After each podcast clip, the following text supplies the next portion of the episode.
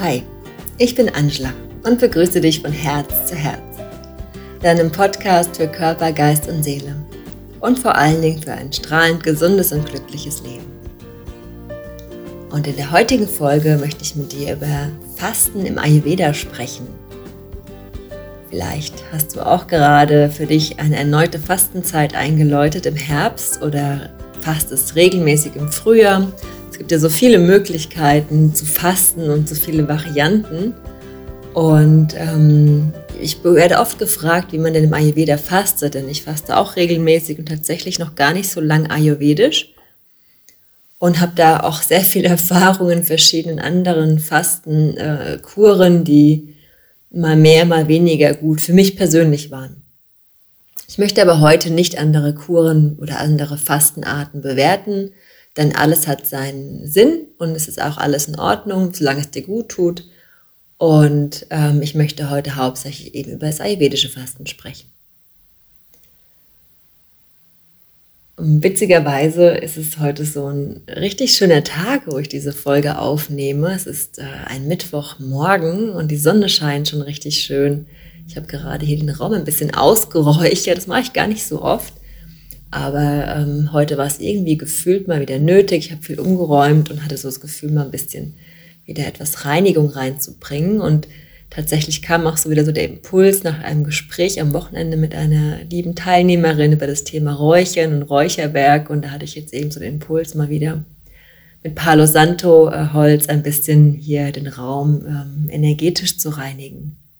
Das tut auch immer ganz gut.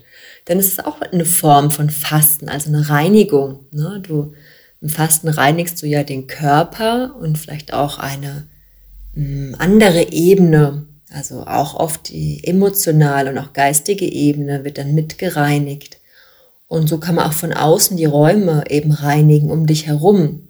Ne? Wenn du das Gefühl hast, dass irgendwo im Haus, im Raum gerade ganz viel ja, schlechte Energie ist, weil vielleicht gerade sehr viel Stress, sehr viel Ärger oder vielleicht auch viel Streitigkeiten in letzter Zeit da waren oder da sind, dann kann man auch mal wieder mit äh, reinigenden Räucherwerk, mit weißen Salbei zum Beispiel oder eben auch Palo Santo wunderbar durchs Haus gehen. das heißt nicht, dass du das jetzt regelmäßig machen musst, einfach so nach dem Gefühl. Ich finde, das ist immer wichtig, sowas intuitiv zu machen. Ne? Wenn du mir schon eine Weile folgst, weißt du, ich bin ein Fan von Intuition und intuitivem Leben und nicht nach festen Regeln oder Vorgaben. Das ist, glaube ich, nicht das Richtige. Für jeden. Aber es ist nur meine Meinung ne? und äh, jeder darf eben für sich entscheiden, wie er sein Leben so verbringt und sein Haus so reinigt. Natürlich wird bei uns auch richtig gereinigt, nicht nur energetisch. Immer mal wieder. So, jetzt geht's aber zum Körper zurück, zum Fasten. Na, die typische Fastenzeit ist ja im Frühling, wenn so der Winter sein Ende hat und das Frühjahr beginnt und man beginnt eben so diese ganze Last aus dem Winter, aus dem Körper zu reinigen. Man hat ja oft im Winter auch eine ganz andere Art zu essen, was vollkommen normal ist, weil einfach die Energie ähm, viel mehr gespeichert werden muss im Körper, da von außen zu viel Kälte, zu viel Trockenheit ist, das, das Dunkle. Ne, das sind alles so ähm, Einflüsse, die den Körper stark ähm, zusetzen. Man muss viel mehr ansetzen tatsächlich und sehr viel im Körper eben an Wärme und Energie speichern. Und wenn dann das äh, Frühjahr kommt, der Frühling kommt und wieder alles sprießt und blüht und ähm, die Wärme beginnt, die Sonne wieder da ist, und dann ist so die Zeit, wo man auch diese Last aus dem Winter wieder abwirft. Man hat ja auch verschiedene Arten von Fasten, eben auch wenn man aus dem Christentum kommt, gibt es ja auch die 40 Tage Fastenzeit, in der man auf viele Dinge verzichten sollte. Ich glaube, ich hoffe, ich sage jetzt nichts Falsches, aber im russisch-orthodoxen habe ich das mal gehört. Ich denke, es ist aber generell in der orthodoxen Religion so, dass ähm, nochmal eine längere Fastenzeit im Herbst ist, wo dann auch verschiedene Lebensmittel verzichtet wird, also wirklich vorgegeben. Ich glaube, Fisch, Milchprodukte, also es gibt so verschiedene Lebensmittel, die fest vorgegeben sind, auf die verzichtet werden sollte. Aber unabhängig von Religionen ist es ja mittlerweile auch so, dass man, ähm, dass viele auch, um eben Gewicht zu reduzieren, um vielleicht auch ähm, Allergien zu reduzieren, um einfach so ein bisschen den Körper zu entlasten, sich eine Fastenzeit gönnen, ein oder zweimal pro Jahr. Und da gehöre ich auch dazu. Ich habe eine ganz, ganz lange Zeit ähm, versucht, Buchinger zu fasten. Das ist eine Fastenkur, die, ähm, die vorgibt, eben hauptsächlich Flüssigkeiten zu sich zu nehmen. Also man trinkt sehr viel Wasser und Tee und auch Gemüsebrühe oder mal einen ungezuckerten, ungesüßten, äh, ungesüßten und ungesalzenen äh, Gemüsesaft über den Tag, isst also keine feste Nahrung und führt auch regelmäßig ab. Ne, statt eben ähm, normal auf die Ausscheidung zu warten, wird eben aktiv abgeführt, damit der Körper, man sagt, dass der Darm dann eben wirklich komplett durchgereinigt wird. Tatsächlich hat mir das persönlich nicht so gut getan. Ich habe es nicht so gut vertragen. Ich kenne aber viele Menschen, die das sehr gut können. Und das ist dann auch in Ordnung. Ne? Und ähm, dann gibt es auch, glaube ich, das Kohlsuppenfasten. Das habe ich jetzt nicht bisher gemacht. Der Basenfasten soll auch sehr gut sein. Oder ähm, was meine liebe Freundin Rina auch sehr gerne macht, ist dieses ähm, C9-Fasten. Das ist ja eine Kur ähm, von Forever Living. Das ist auch eine sehr schöne Variation, weil auch dort viel gegessen wird und eben mit Nahrungsergänzung und Aloe Vera äh, Trinks, Aloe Vera Säften eben unterstützt wird. Ich möchte jetzt keine Werbung dafür machen. Ich weiß auch nicht genau, wie es funktioniert, aber ich habe mitbekommen, dass es ihr eben sehr gut tut. Deswegen ist es mir einfach gerade in den Sinn gekommen. Ähm, aber was ich eben jetzt für mich gut entdeckt habe, ist ayurvedisches Fasten. Und ayurvedisches Fasten bedeutet ähm, zum einen nach dem Agni-Typ zu schauen, nach dem Dosha zu schauen und eben herauszufinden, was dir persönlich gut tut. Denn was ich jetzt gelernt habe im Ayurveda oder was der Ayurveda eben sagt, ist, dass wir einfach sehr unterschiedliche Typen sind. Ne, wir haben unterschiedliche Bedürfnisse in unserem Alltag, in unserer Lebensweise, in unseren Hobbys, Berufen, Ernährung, Freizeit, was auch immer. Wie kann es dann sein, dass eine Art des Fastens plötzlich dann für alle richtig ist? Das macht dann im Ayurveda auch keinen Sinn. Daher gibt es im Ayurveda natürlich auch Vorschläge, die sehr neutral sind und wirklich von allen gut durchgeführt werden können. Dennoch sollte man individuell immer schauen, ob der ein oder andere das gut verträgt oder vielleicht auch eine Variation benötigt.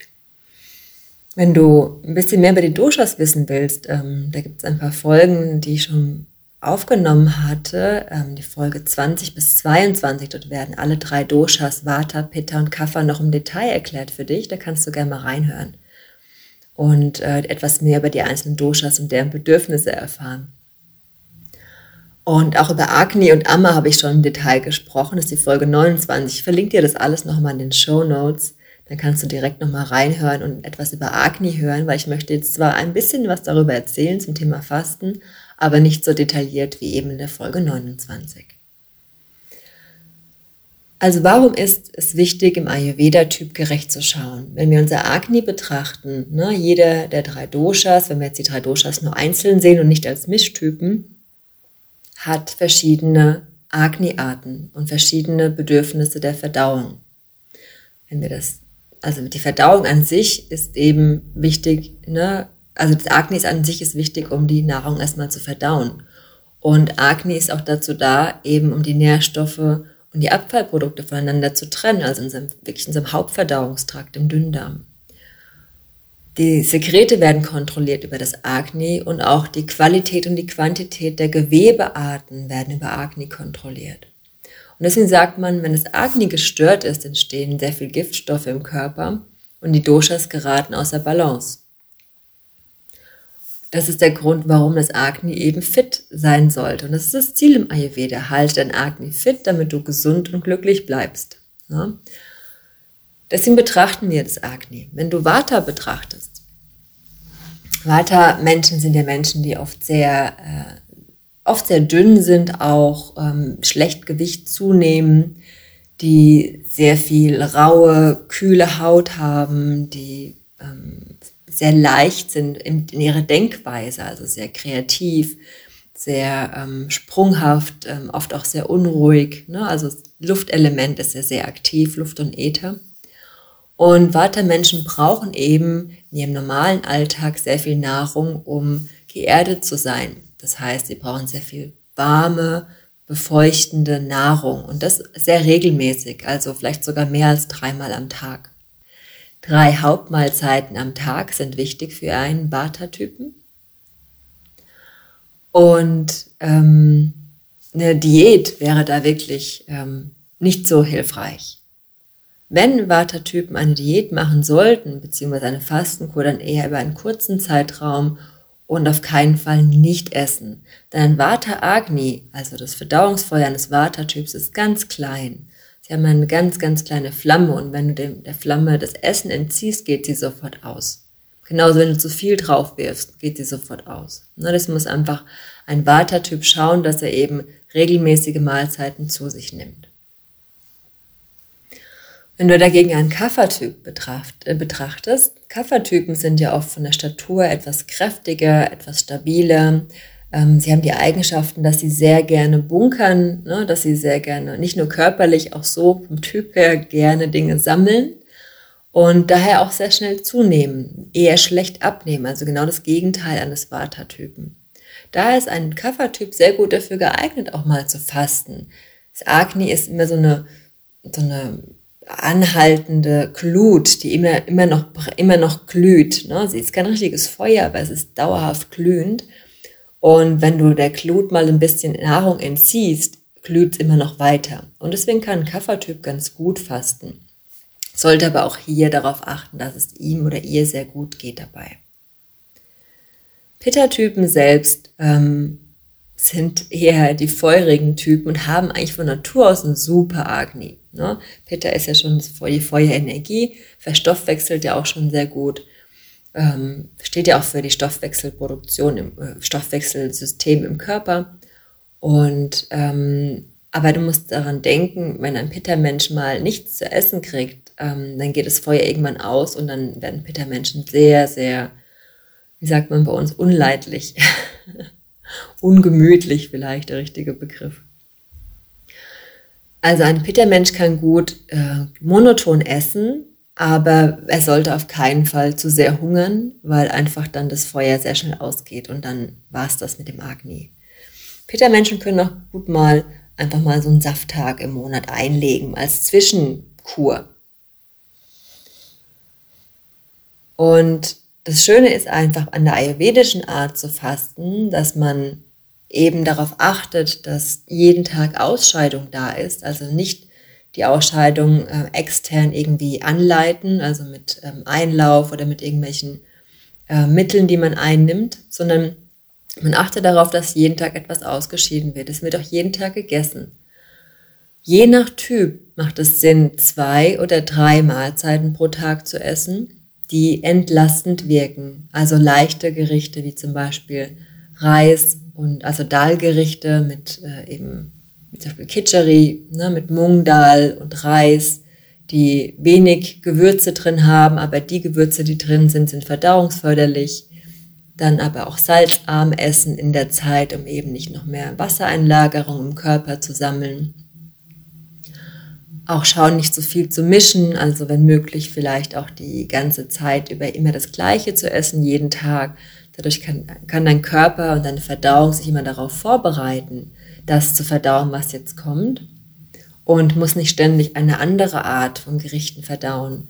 Wenn du dir vorstellst, ähm, ich finde es immer ganz, ganz praktisch bei den Hunden das zu vergleichen, weil jeder ähm, Tierarzt empfiehlt natürlich, dass wenn du einen Hund hast, dass er immer die gleiche Art zu essen bekommt jeden Tag.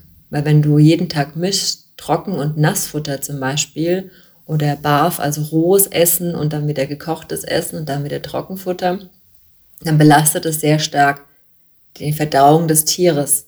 Und das kann sein, dass die Tiere dadurch krank werden, tatsächlich. Ausschlag bekommen, Allergien bekommen.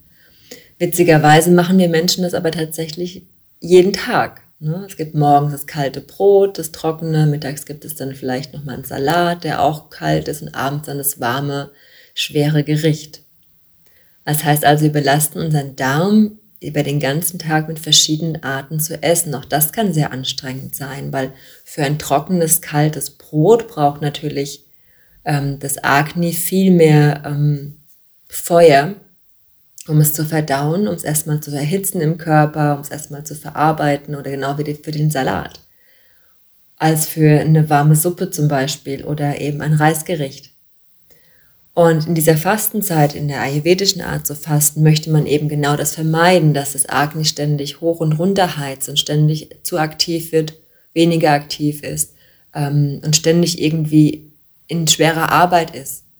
Und daher versucht man eben mit zwei bis drei Mahlzeiten, je nachdem welcher Typ du bist und wie es dir gerade geht, ähm, einfach mit einfachen Gerichten wirklich das Feuer immer auf einem guten Level zu halten und so kannst du wunderbar den Darm entlasten, kannst du mit ein paar guten Gewürzen auch noch unterstützen und hast jeden Tag deine Ausscheidung. Und isst auch jeden Tag, was natürlich auch immer sehr schön ist, wenn du fastest, dass du auch was zu essen bekommst. Weil das war immer das Schlimmste für mich in der Zeit des, ba des Puringer Fastens, wo ich nur trinken durfte.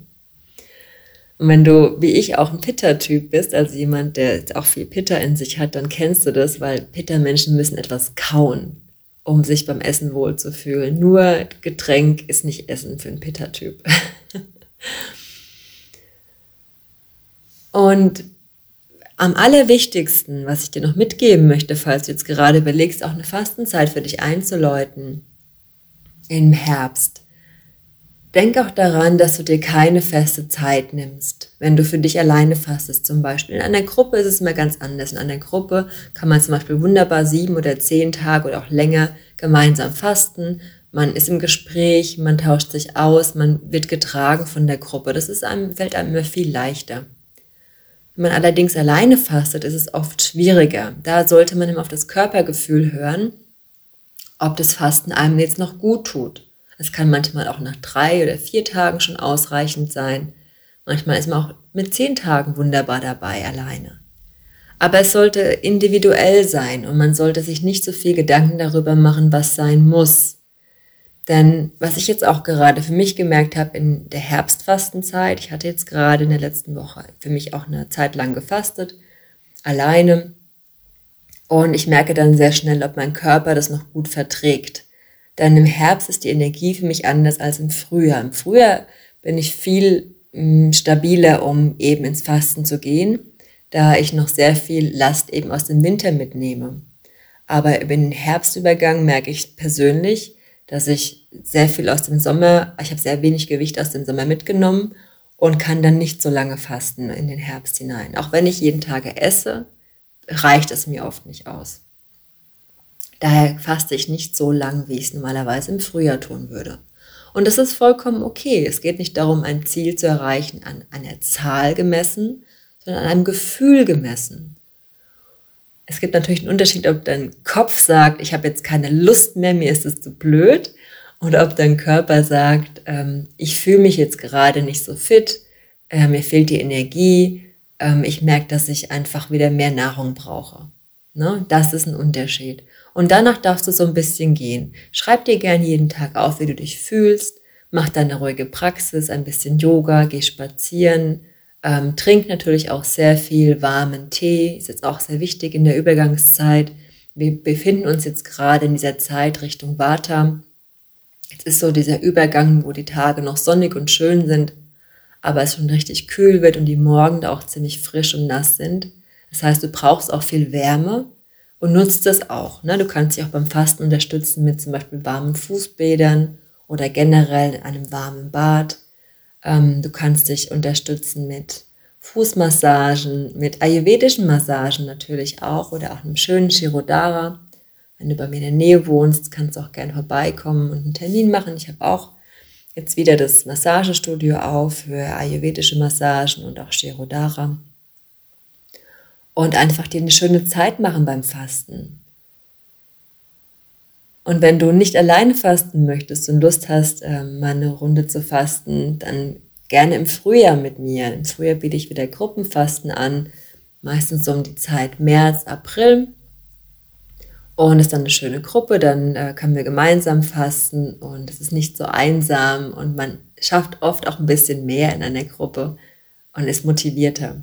Da kannst du da ein bisschen schauen. Auf meiner Webseite bzw. auf Social Media poste ich dann ja immer genug Werbung, wenn es wieder soweit ist im Frühjahr. Da würde ich mich sehr freuen, dich auch zu sehen. Bis dahin denk daran, wenn du ein Vata-Typ bist, solltest du auf keinen Fall hungern. Kaffertypen dürfen auch gerne mal einen Tag auch für sich unter der Woche mal komplett fasten oder mal eine Mahlzeit am Tag auslasten, wenn du nicht über eine längere Zeit fasten möchtest. Und Pitta-Typen sollten auch niemals hungern, können aber auch gerne mal so einen Safttag im Monat einlegen. Das können sie auch ganz gut vertragen. Also dann auf jeden Fall viel trinken, Saft und eben auch mal so einen Gemüsesaft oder so einen Basentag einlegen. Ich hoffe, die Folge hat dir heute gut gefallen und du konntest ein bisschen was für dich mitnehmen und hast vielleicht Motivation bekommen, etwas mit dem ayurvedischen Fasten dich zu beschäftigen. Wenn du dazu Fragen hast, schreib mich gerne an, schreib mir eine Nachricht per E-Mail, über Social Media oder auch gerne über den Blogpost auf der Webseite von mahadevi-yoga-ayurveda.de. Ich freue mich über alle deine Nachrichten und ja, und wenn du Lust hast, dann lass doch gerne ein paar Sterne auf iTunes da und eine nette Bewertung, damit auch andere meinen Podcast finden oder teile den Podcast mit jemandem, den es vielleicht interessieren würde. Dann wünsche ich dir jetzt noch einen wundervollen Tag und freue mich auf das nächste Mal. Lass es dir gut gehen. Bis bald.